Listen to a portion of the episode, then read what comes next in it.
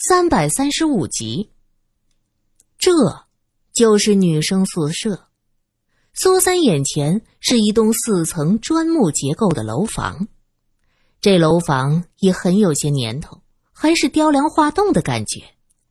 屋角上起了飞檐，上面还蹲着小兽。这乍一看可不像是女生宿舍，倒像是谁家小姐的绣楼。这园子。原来的确是大户人家的后花园，大家闺秀们住的呢。严英指着这栋楼给苏三讲解，因为这院子是女生宿舍禁地，罗隐和玉伟都没能进来，在医学院附近转悠着。苏三想到，刚刚进来的时候是穿过一道月亮门，罗隐和玉伟被拦在外面。玉伟耸耸肩说。就是广寒宫也能有个吴刚啊！这女生宿舍是不许男士踏上一步啊。从月亮门穿过来是一道回廊，两边是花墙，回廊下还有一湾活水，水中有荷叶，清澈的水波荡漾中隐约可见锦鲤。这样想想，还真是有钱人家后花园的感觉。走。到咱们宿舍去瞧瞧。严英拉着苏三往门前走，这时突然从空中落下几点，苏三眼疾手快，连忙躲过去。严英动作慢了一些，气恼的捂着头发看向天空：“哎，这帮小坏蛋！”苏三也抬头看上去，只见一堆燕子从空中划过，一路盘旋着落在了楼顶。楼顶上还有一些矮小的灌木和不知名的花草在随风摇曳，趁着秋高气爽、万里无云，凭空多了几分萧瑟的感觉。苏三知道，有年头的老房子多是如此，木楼梯吱吱嘎嘎，屋顶会有荒草和树木，燕子在那垒窝，晚上蝙蝠在窗棂间。悄无声息的划过，这冬日的早上，会有能干的啄木鸟嘟嘟嘟敲打着那些古老的横梁，渴望从里边拽出一个长袍马褂的老虫子。这座女生公寓也是如此。哎呀，白天这些燕子简直无法无天，到了晚上，蝙蝠都出来了。这楼附近呐。蝙蝠特别多，有人背后管这公寓叫“蝙蝠公寓”呢。很多女生都觉得这名号神秘好玩。苏三觉得奇怪，蝙蝠，这多难听啊！怎么会好玩？嗨，蝙蝠不是飞鸟，也不是走兽，昼伏夜出的。哎，在国外呀，还传说是吸血鬼的代表呢。多么的哥特，哇，好浪漫，好神秘呀！严英的脸上显现出兴奋。哎呦，你们这些小女生啊，简直异想天开。苏三忍不住伸手点了他额头一下。严英是苏三中学时代的朋友，现在成都一间历史悠久的医学院，一边读书一边做助教。苏三来到成都前，和严英联系过。罗隐也想成都有很多藏地活佛活动，可以停留几天打听一下消息。因此，苏三就来见了严英。哎，那个罗先生，是不是你男朋友？说实话。严英挎着他的胳膊走上台阶。你眼睛怎么长的呀？不是高度近视吗？苏三伸手去摸他眼镜哎呀，别闹别闹，这眼镜可贵着呢。严英家境不好，现在基本是半工半读。苏三知道他说的是真话，就松开手，用手指捅了捅他的腰眼。你呀你，眼睛很毒哦。哼，那是，我可是外科医生的眼睛，不是吹牛啊。现在我看人。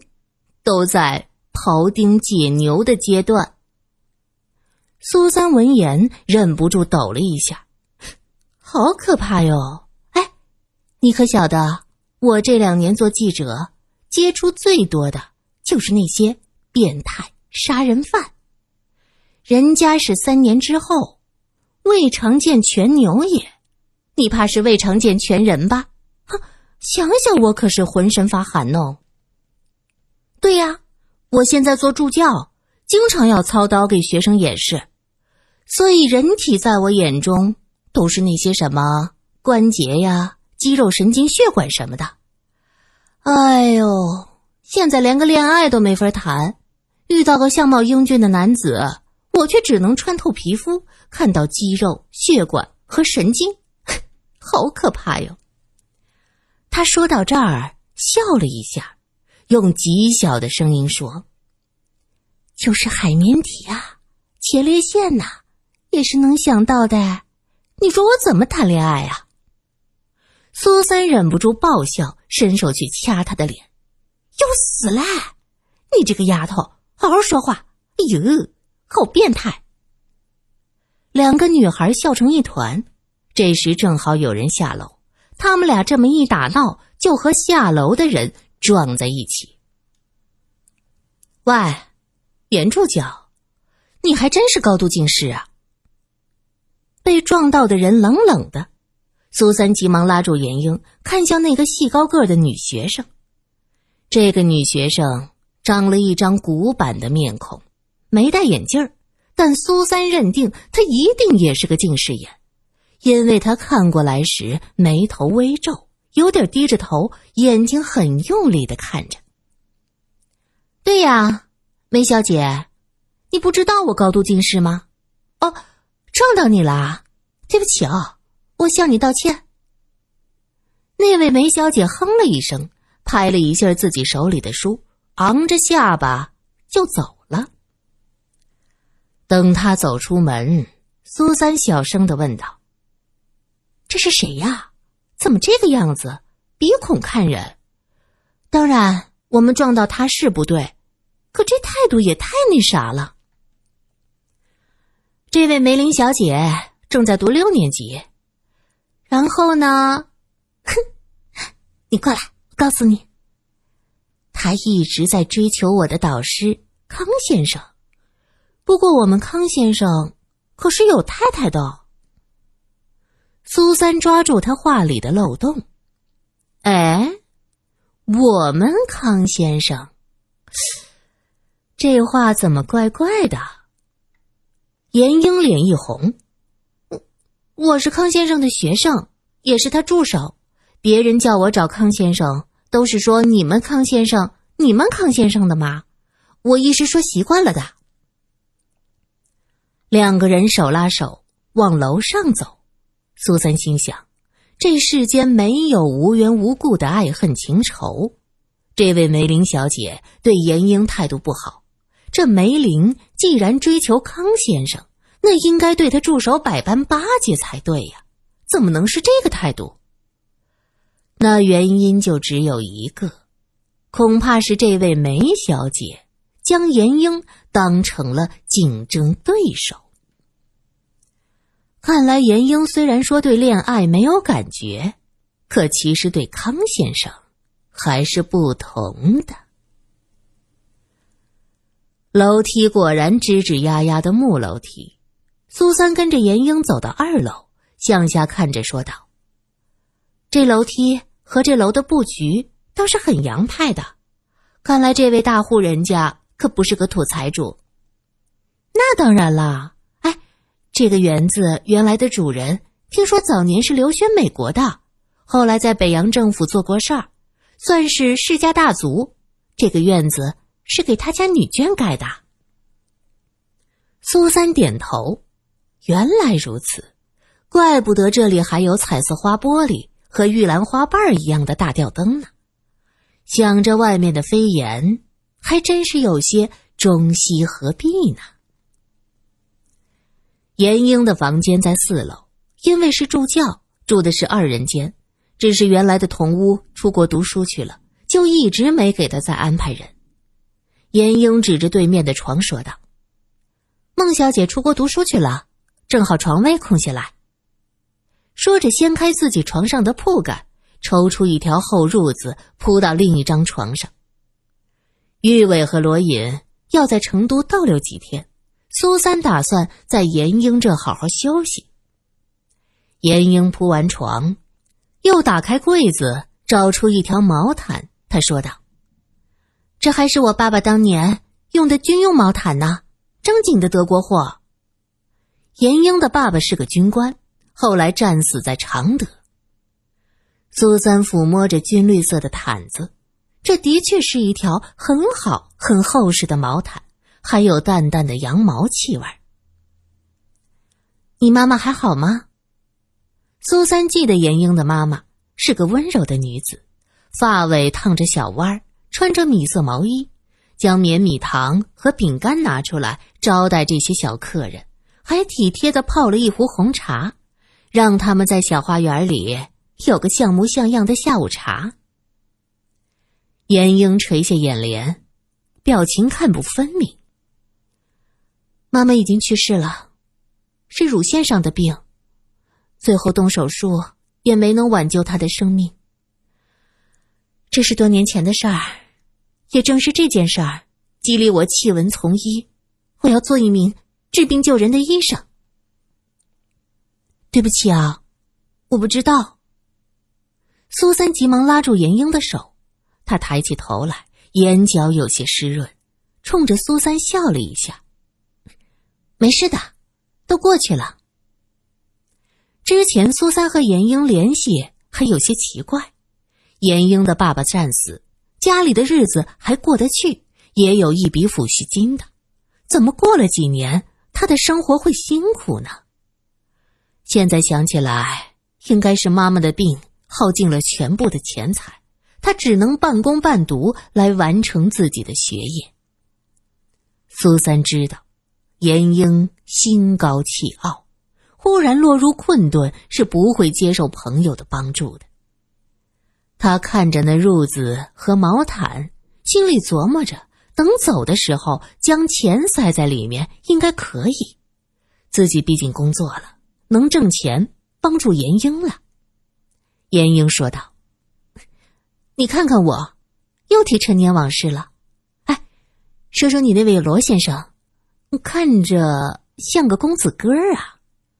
我们同学中有好几个早早的做了少奶奶，你不会也想吧？不过我看你可是不甘心做少奶奶，每天看电影打牌的。”苏三笑了。哼 何止啊！我还要去捧戏子，每天抱着一箱钱坐第一排，哪个小生俊俏，我就大把扔钱砸死他。严英笑了，伸手去捏苏三的脸，两个女孩笑成一团，时间仿佛又回到无忧无虑的中学时代。你累了吧？我去打点热水泡茶，你先躺会儿。休息一下。严英拎起了暖瓶，我和你一起去啊！哎，哪有让客人干活的道理？等着吧，我们学校伙食很好的，中午食堂有红烧排骨呢。严英拎着暖壶出去，苏三便如他所说，躺在铺好的床铺上。已经入秋了，可成都这个天儿，床上还挂着蚊帐。苏三躺在床上，盯着蚊帐。这白色的帐子因为挂的久了，略略的有些发黄。挂蚊帐的铁钩子却磨得锃亮。苏三想，这时间消磨产生的变化还真是好玩。就在这时，他的目光聚焦在一个铁钩子上，因为他闻到了一点儿淡淡的血腥味儿。嗯，这血腥味儿很淡，几乎闻不到。他能闻到，也实在是因为天赋异禀，超乎常人的缘故。顺着那道气味，苏三的目光锁定在一个铁钩子上。苏三看了一眼门前，急忙站起身，脱了鞋子，踮起脚去看那钩子。果然，在那铁钩子的里侧有几个小小的黑点儿苏三用指甲刮了一下，凑到鼻子前一闻，是血迹。女孩子的床铺周围出现血迹，这本是正常的事儿，但是这个钩子的位置太明显了。月经之类的血迹是不会溅到那儿去的，就算是普通的小伤口，也不会影响到那儿。苏三坐下，盯着那铁钩。心想是怎么着才能让那儿溅上血迹的？除非是砍，是剁。一个人仰面躺在这床上，被利器砍剁，那血迹是会飞溅到铁钩上的。苏三这样一想，连忙向床铺的四周看，泛黄的蚊帐，旧旧的墙壁，虽然因为时间发黄，可是没有血迹呀。干干净净的，凑上去闻一下，也只有灰尘的味道。周围的铁栏杆也是干干净净的，有冰冷的铁腥气，有一处还沾着蚊子的尸体。这一切都很正常，是自己想多了吧？苏三摇晃了一下脑袋，想将这些可怕的想法从脑海中。晃出去。